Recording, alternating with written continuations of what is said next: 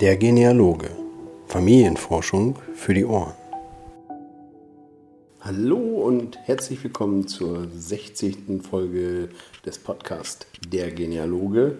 Ja, es freut mich, dass ihr alle wieder dabei seid. Mein Name ist wie üblich Timo Kracke.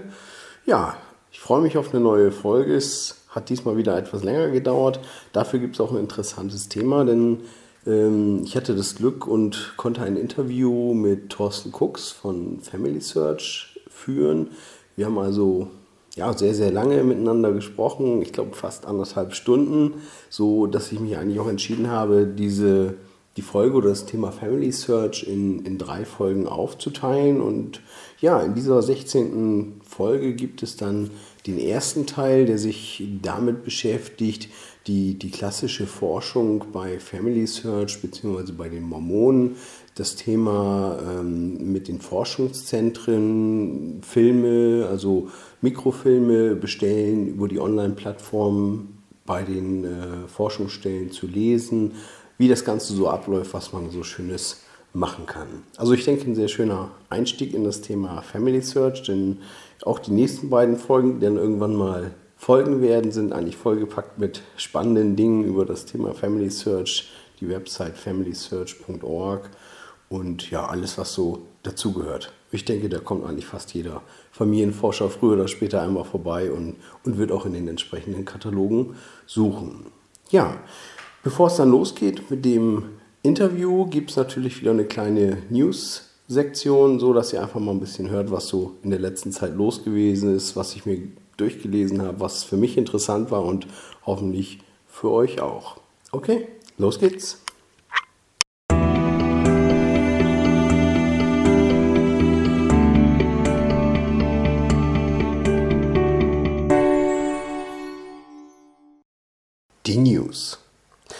Gab wieder einiges zu lesen in der Zeit, seitdem die letzte Folge veröffentlicht wurde.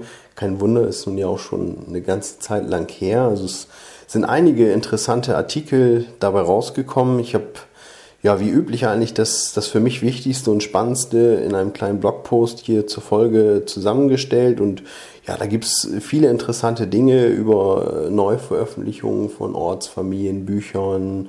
Es äh, gibt das Microblogging-Projekt vom 9. November 38 äh, das sich rund um die Reichspogromnacht beschäftigt. Also ein sehr interessantes Projekt und wer es wirklich live bei Twitter verfolgen konnte, also ja, wirklich sehr berührend, emotionell, was dort so gepostet wurde. Und man kann eigentlich nur hoffen, dass sowas in, in den folgenden Jahren ähnlich wieder gemacht wird von, von diesem kleinen Projektteam dort. Also sehr interessant, solltet ihr euch auf jeden Fall einmal durchlesen. Und ja, ansonsten gibt es einfach noch so einen kleinen, kleinen Querschnitt, was wie gesagt in der letzten Zeit äh, los gewesen ist. Da geht es darum, wie die Uroma die Butter machte und ähnliche spannende Dinge.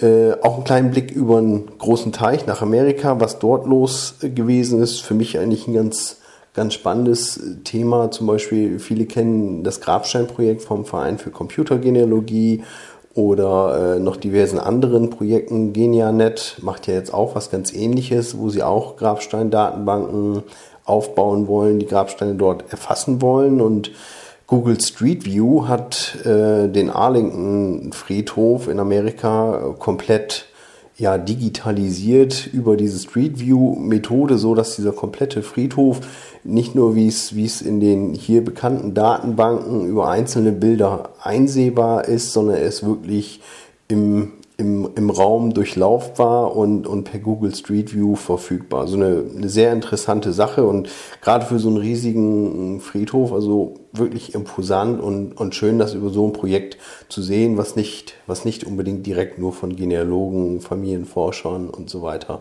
vorangetrieben wurde. Eine für mich auch sehr spannende Sache war äh, im Blog von Mocavo. Mocavo ist ja die, ja, in Amerika eine sehr, sehr bekannte Suchmaschine, speziell für Genealogen zugeschnitten. Ähm, für den deutschen Markt meiner Meinung nach äh, noch nicht so attraktiv, aber sie machen eine sehr, sehr äh, attraktive Arbeit an der Stelle. Also die Website sieht sehr gut aus, mir gefällt es gut, macht Spaß drüber zu surfen. Nur wie gesagt, die Ergebnisse sind aktuell für deutsche Genealogen noch nicht so geeignet. Arbeiten aber an verschiedensten Projekten. Also man ist eigentlich kontinuierlich dabei, neue Datenbestände der Datenbank hinzuzufügen und äh, den Familienforschern verfügbar zu machen. Und ja, ein sehr interessantes Projekt dabei ist wirklich die äh, eine Handschrifterkennung auf alte Schriften ja, zu programmieren, zu erstellen. Also lest einfach mal durch, was dort schon in dem Blogpost beschrieben wurde, äh, wo man wirklich gerade dran arbeitet. Das wird sicherlich noch ein sehr, sehr weiter Weg sein, um das äh, flächendeckend einzusetzen. Aber wenn man diese, mit dieser Suche vielleicht schon eine Vorauswahl treffen kann und vielleicht über so einen Sucheintrag nur einen gewissen Index erstellen kann, denke ich, haben wir damit schon einen riesigen Schritt damit gemacht, äh, was es daran geht, ähm, Archiv gut zu digitalisieren oder zu indizieren und besser durchsuchbar zu machen. Ja, wie gehabt, der Rest Schaut in den Blogpost, was es dort zu lesen gibt. Einiges äh, würde euch sicherlich Spaß machen zu lesen. Einen generellen Punkt hätte ich noch zum Thema News. Diejenigen, die auch der Facebook-Seite oder bei Twitter oder Google Plus oder ähnlichen von der Genealoge folgen, kennen das Thema sicherlich. Also in dem Moment, wenn ich die News äh, lese oder mir das äh, jemand mitteilt, dann versuche ich das eigentlich immer direkt auf der Facebook-Seite, Twitter und Co. alles gleichzeitig zu posten, so dass eigentlich jeder direkt fast zeitgleich mit mir äh, diese News verfügbar hätte. Ähm, noch habe ich keine spannende Möglichkeit, wie man diese News wirklich schön zusammenfassen kann, aber vielleicht hat ja der ein oder andere Hörer noch eine Idee, wo man das Ganze mal kanalisieren kann, wo man es vielleicht einfach ein bisschen besser lesbar machen kann. Es gab ja diesen Ansatz RootsTech, daraus ein, eine Art Magazin zu machen. Vielleicht ist das eine Option, ist halt nur eben das, das in Anführungsstrichen Problem, dass wirklich jeder, der das lesen möchte, dann dieses äh, Flipboard Programm auf dem iPhone oder ähnliches hätte, so dass die äh, Forscher oder Hörer, ähm, die halt kein solches Gerät haben, an der Stelle nicht nicht daran teilnehmen können. Naja, ich würde mich freuen, wenn jemand eine spannende Idee hat, wie man, wie man die News in der Menge wirklich gescheit verfügbar machen kann, dass man sie vielleicht einfach mal nachlesen kann, sozusagen eine kleine Zusammenfassung über die letzte Zeit, die zwischen den Folgen so passiert ist. Ja, dann will ich euch jetzt nicht aufhalten. Es geht jetzt als nächstes direkt los mit der 16. Folge bzw. dem 16. Interview. In dem Fall mit Thorsten Cooks von Family Search. Viel Spaß dabei.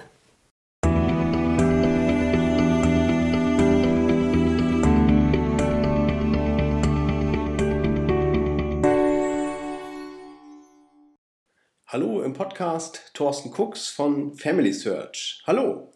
Hallo, schönen guten Abend. Ja, freut mich, dass es geklappt hat, über Family Search zu sprechen. Für mich eigentlich schon, seitdem ich den Podcast mache, ein, ein gewünschtes Thema, weil für mich Family Search immer ja doch doch ein großer Anlaufpunkt ist, wenn es zum Thema Familienforschung geht. Also freut mich wirklich riesig, äh, dass wir es heute mal machen können. Ähm, zum Anfang würde ich vielleicht kurz bitten, dass Sie sich einfach mal kurz vorstellen, was ist Ihre Funktion? Ja, was, was machen Sie bei Family Search direkt? Ja, das mache ich sehr gerne und ich bin auch sehr froh, ähm, denn für Family Search war es ein, ein sehr aufregendes Jahr gewesen und wir haben, glaube ich, viele interessante neue Dinge eingeführt. Äh, mein Name ist Thorsten Cooks. Ähm, ich bin verheiratet, ich habe fünf Kinder und ähm, ich arbeite seit ungefähr fünf Jahren bei Family Search. Äh, meine jetzige Funktion nennt sich wahrscheinlich im deutschen Bereich, würde man sagen, ähm, ich bin verantwortlich für den Kundendienst, für den Kundensupport äh, im Bereich Zentraleuropa ähm, und äh, bin damit auch für den deutschen ähm, Webauftritt von familysearch.org verantwortlich ähm, und ähm, schaue, dass ähm, alles in der richtigen Qualität auf die Webseite gelangt, so wie es äh, gedacht ist sodass alle Nutzer davon profitieren können und Freude haben können. Ähm, Family Search ist, ähm, wie Sie vielleicht wissen, eine gemeinnützige Organisation, die sich mit Familienforschung, Familiengeschichte befasst.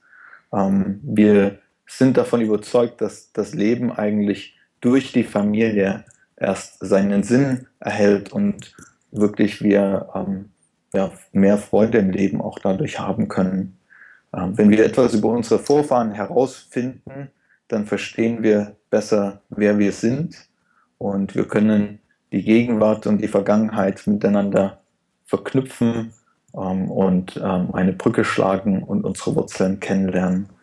Ähm, Family Search wird ähm, getragen äh, von der Kirche Jesu Christi der Heiligen der letzten Tage, ähm, auch vielen als Mormonen bekannt, ähm, finanziert sich ausschließlich durch die Spendenbeiträge der Mitglieder der Kirche und wir bieten alle unsere Dienstleistungen kostenfrei an ähm, und jedem Nutzer ähm, steht es frei, ähm, sich bei uns zu registrieren, kostenlos zu registrieren und kostenfrei auf unsere Dienstleistungen zuzugreifen. Mhm. Haben Sie ja gerade schon das, das erste Stichwort genannt, äh, die Mormonen. Das ist natürlich auch bei vielen irgendwo das, was Sie, denke ich, schon als erstes mit Family Search äh, verbinden. Ähm, Sie haben es eben schon gesagt, das ist irgendwo ein, ein Kern der Aufgabe. Ist das äh, wirklich ein, ein so großer Teil der Religion? Also ohne da groß abschweifen zu wollen, interessiert mich einfach persönlich, ist es wirklich ein so großer Teil der Religion, dieses, dieses Thema Familienforschung äh, so voranzutreiben?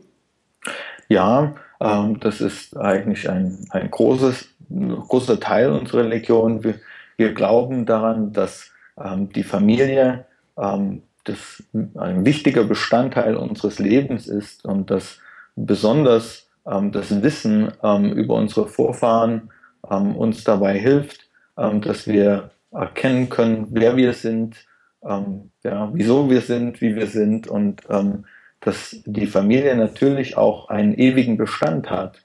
das heißt, wir glauben auch daran, dass die Familie über den Tod hinaus Bestand haben kann und ähm, das treibt uns an, als äh, Mitglieder der Kirche Familienforschung ähm, zu betreiben und so ein Band ähm, zwischen den Generationen zu knüpfen. Ähm, ich glaube, jeder, der sich mit Genealogie beschäftigt, der weiß ähm, so ein bisschen, wovon ich rede, denn ich glaube, es macht, es macht Freude, es gibt Erfüllung, ähm, es, es gibt einen, einen, einen inneren Antrieb, der uns in dieser Arbeit vorantreibt. Hm. hm.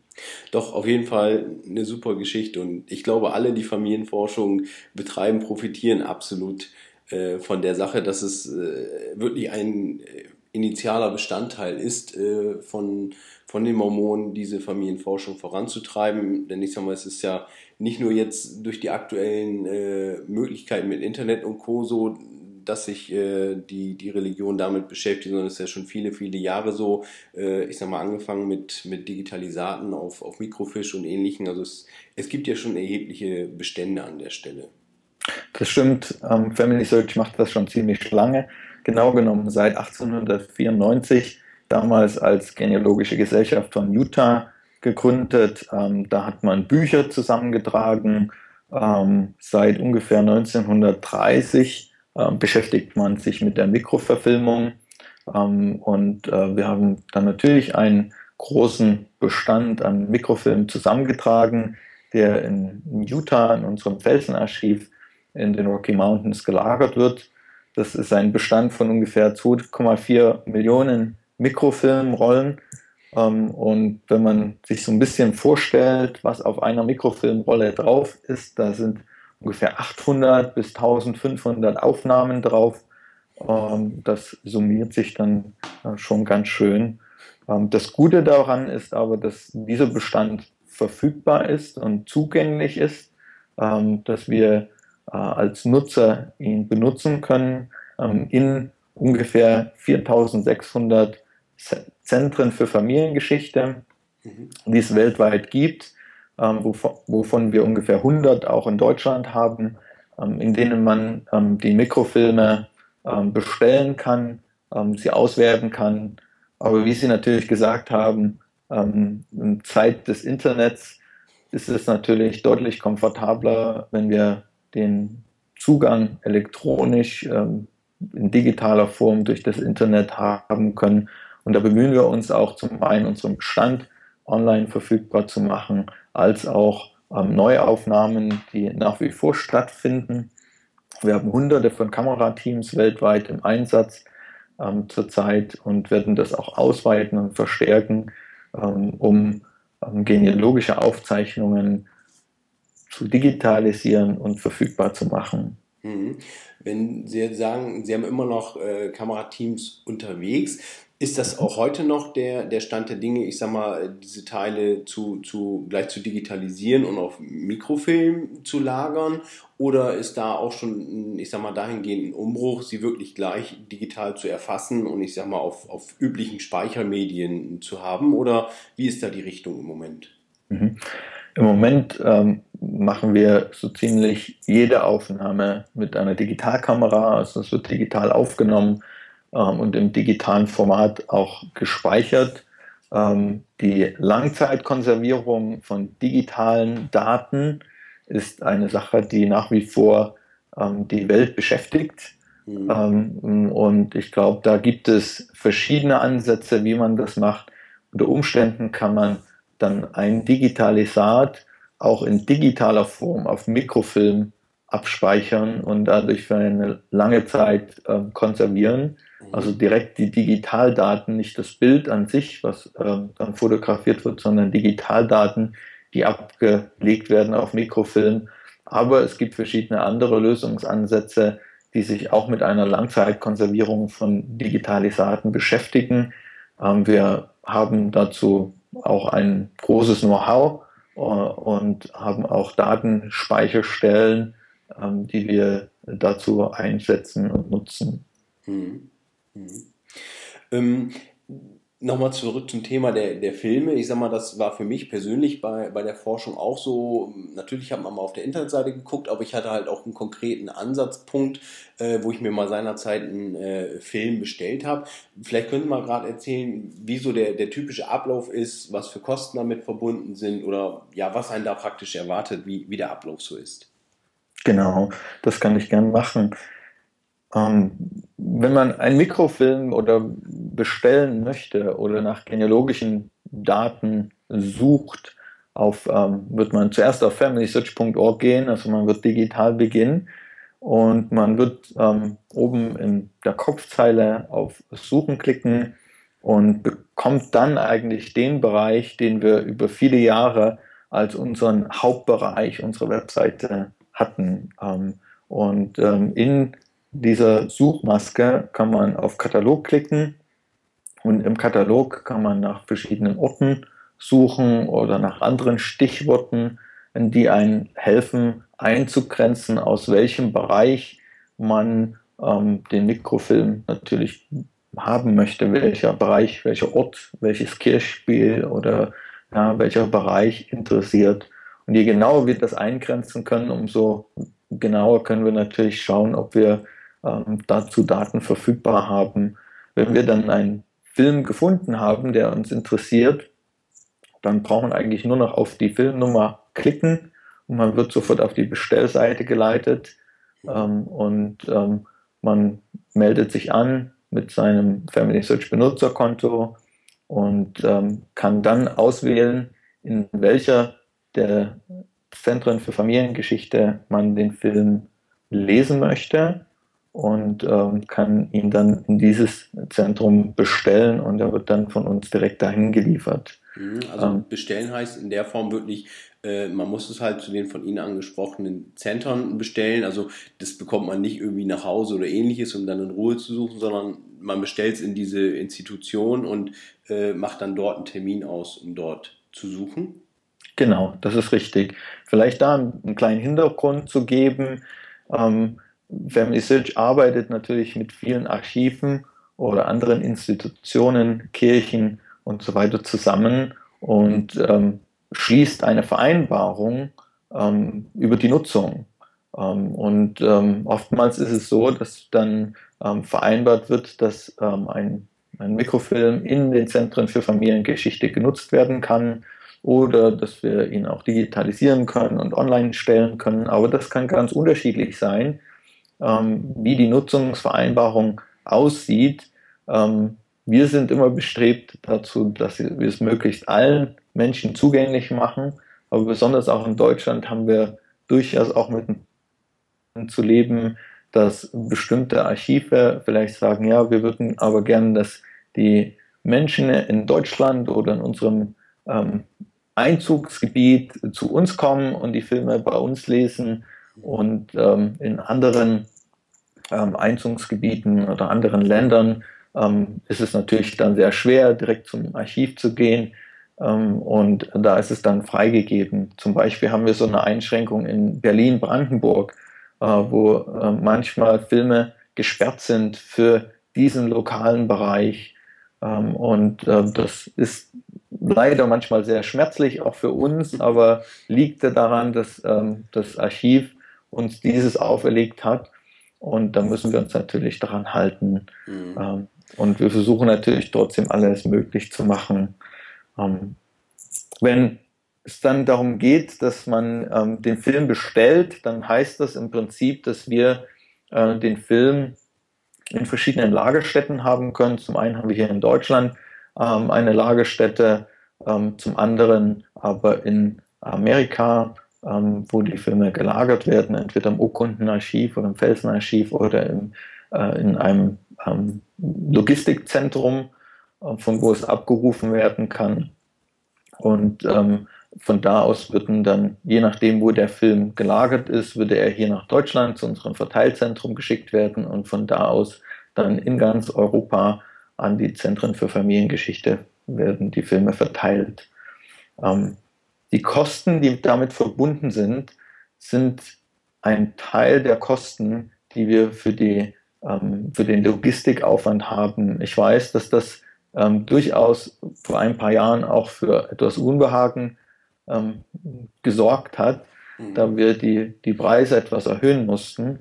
Aber ähm, sie können mir hoffentlich glauben und nachvollziehen, dass der, der Aufwand, einen Film zu duplizieren von einem Masterfilm, ihn ähm, zu verschicken, ähm, die, die ganze Logistikabwicklung ist ähm, deutlich teurer als das, was ähm, wir als Gebühr verlangen für den Logistikaufwand. Ähm, das sind 8,50 Euro für eine normale Ausleihe. Ähm, und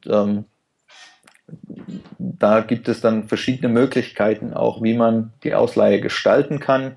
Das heißt, man kann den Film ähm, verlängern, ähm, man kann ihn immer wieder verlängern oder wenn man weiß, dass man vielleicht doch eine längere Zeit an diesem Film auswerten möchte, dann kann man sich schon im von, von vorn entscheiden, dass man sagt, ich möchte ihn auf unbegrenzte Zeit ähm, bestellen und dann ist natürlich die Ausleihgebühr etwas höher.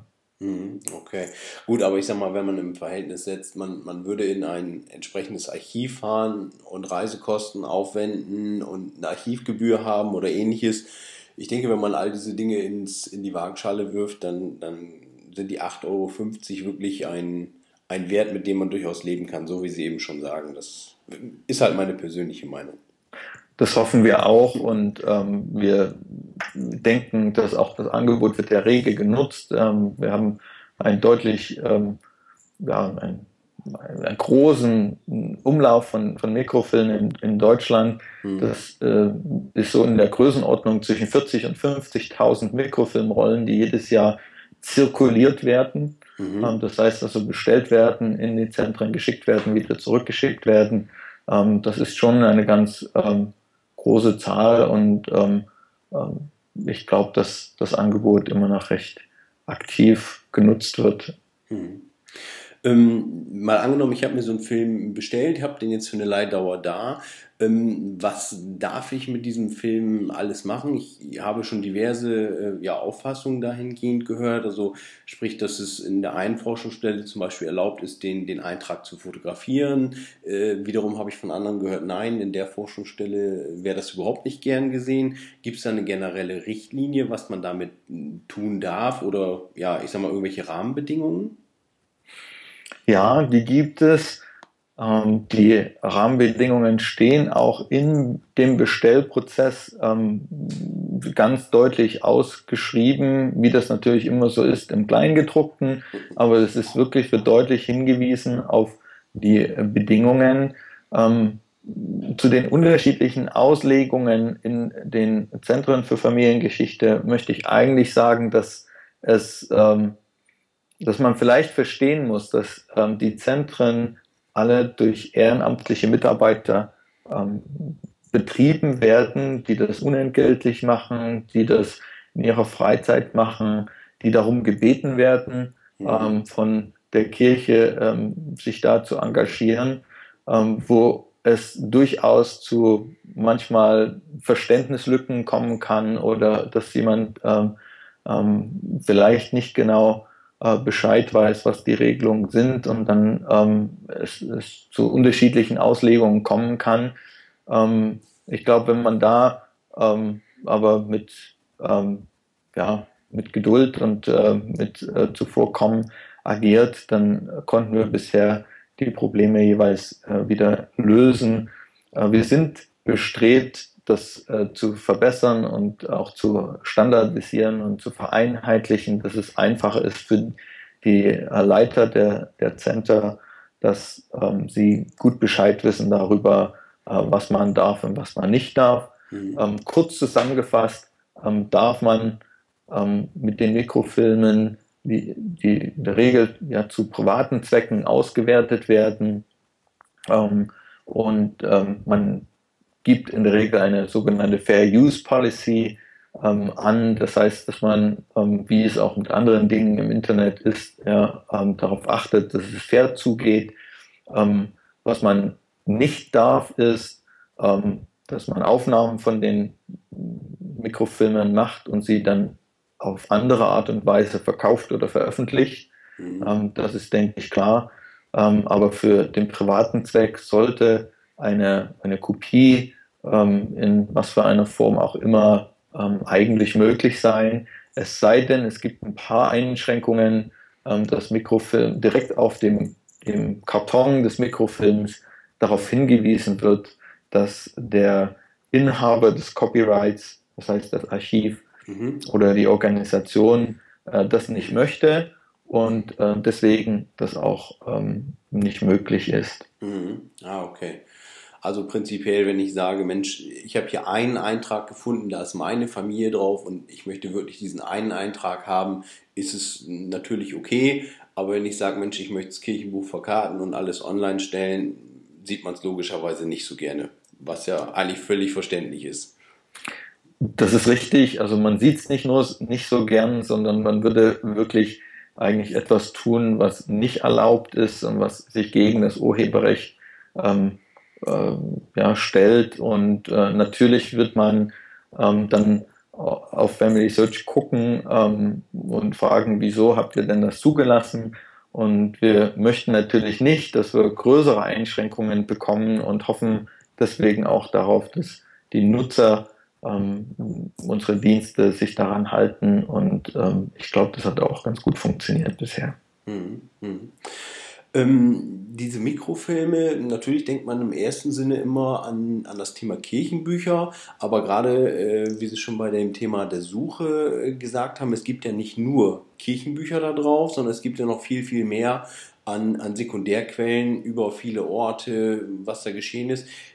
Können Sie da mal ein paar Beispiele nennen, was es so, was es noch so gibt oder was es, es gibt ja sicherlich so ein paar, paar Schmankel, wo man sagt, Mensch, das sind wirklich tolle Sachen, die gibt es auch bei uns auf, auf Film.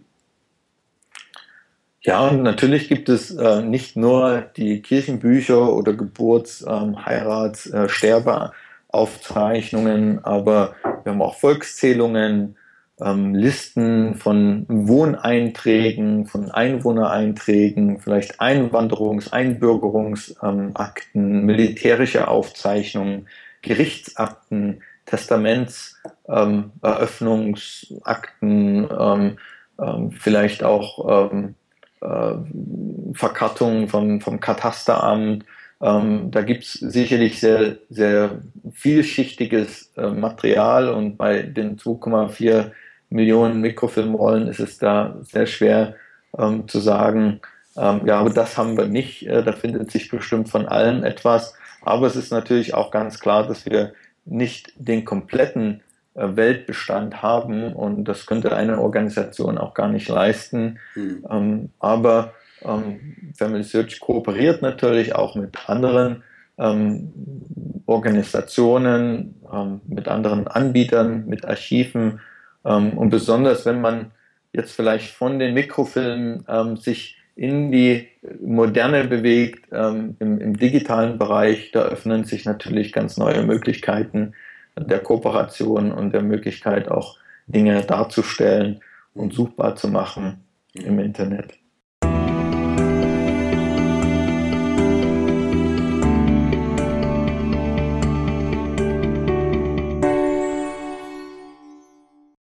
Hier ist nun leider schon Schluss mit dem ersten Teil zum Thema Family Search.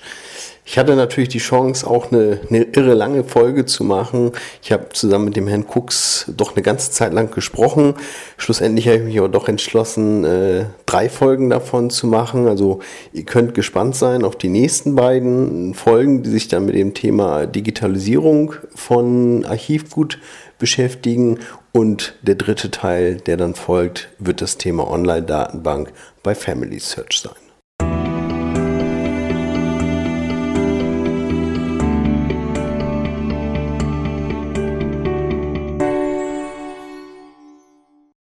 Historische Kriminalfälle im Landkreis Uelzen von Tino Wagner.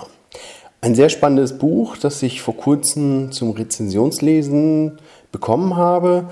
Ähm, die ganze Rezension, was ich dort gelesen habe, was ich zusammengefasst hat, findet ihr in ein paar Tagen hier bei mir im Blog zum Nachlesen und ganz, ganz spannend auch ein bisschen später ein kleines Gewinnspiel dazu. Ähm, das Buch selber geht eigentlich darum, dass Tino Wagner hat während seiner Arbeit für das Ortsfamilienbuch Bevensen ist ihm mehr oder weniger die Idee dazu gekommen, dass es sehr, sehr viele spannende kriminaltechnische Vorgänge gibt, die auch in Kirchenbüchern, anderen Archiven, Zeitungsarchiven und so weiter dokumentiert sind. Und ja, ich denke, fast jeder Familienforscher findet es interessant, wenn, wenn ein solcher Vorgang äh, in seinen Vorfahren entsprechend vorkommt. Und ja, wie gesagt, mir persönlich hat es sehr, sehr viel Spaß gemacht, das Buch zu lesen und ja, kann es dementsprechend eigentlich nur empfehlen, äh, dass sich der ein oder andere sich das vielleicht auch noch zulegt. Ja, vielleicht habt ihr auch Glück und nehmt am Gewinnspiel teil und ja, könnt dieses Buch dann schon bald euer eigen nennen ja, schaut einfach vorbei, was die nächsten Tage im Blog so gepostet wird und nehmt am Gewinnspiel teil. Viel Glück dabei!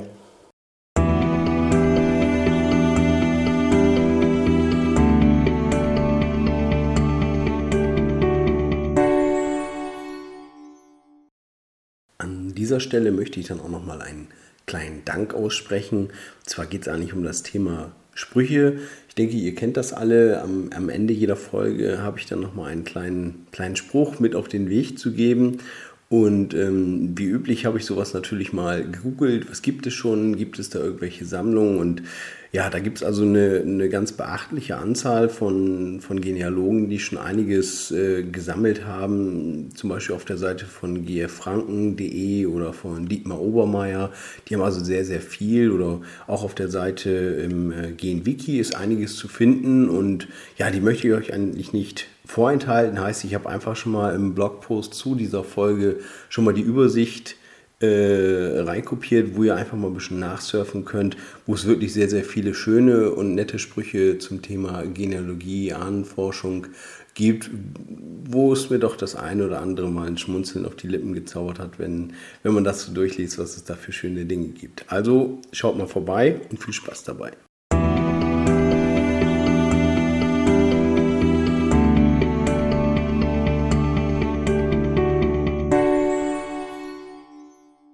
Liebe Hörer, das war es leider schon mit der 16. Folge von Der Genealogen. Ja, ich hoffe, ihr hattet ein bisschen Spaß und seid gespannt, wie es weitergeht mit dem Thema Family Search. Ich halte euch da ganz klar auf dem Laufenden, ob es vielleicht schon die nächste oder erst die übernächste Folge weitergeht. Seid einfach mal gespannt und ja, ich wünsche euch allen, die diese Folge jetzt gleich noch hören, äh, eine schöne Weihnachtszeit, einen guten Rutsch und ja, habt eine schöne Zeit mit der Familie. Bis zum nächsten Jahr. Macht's gut. Ciao.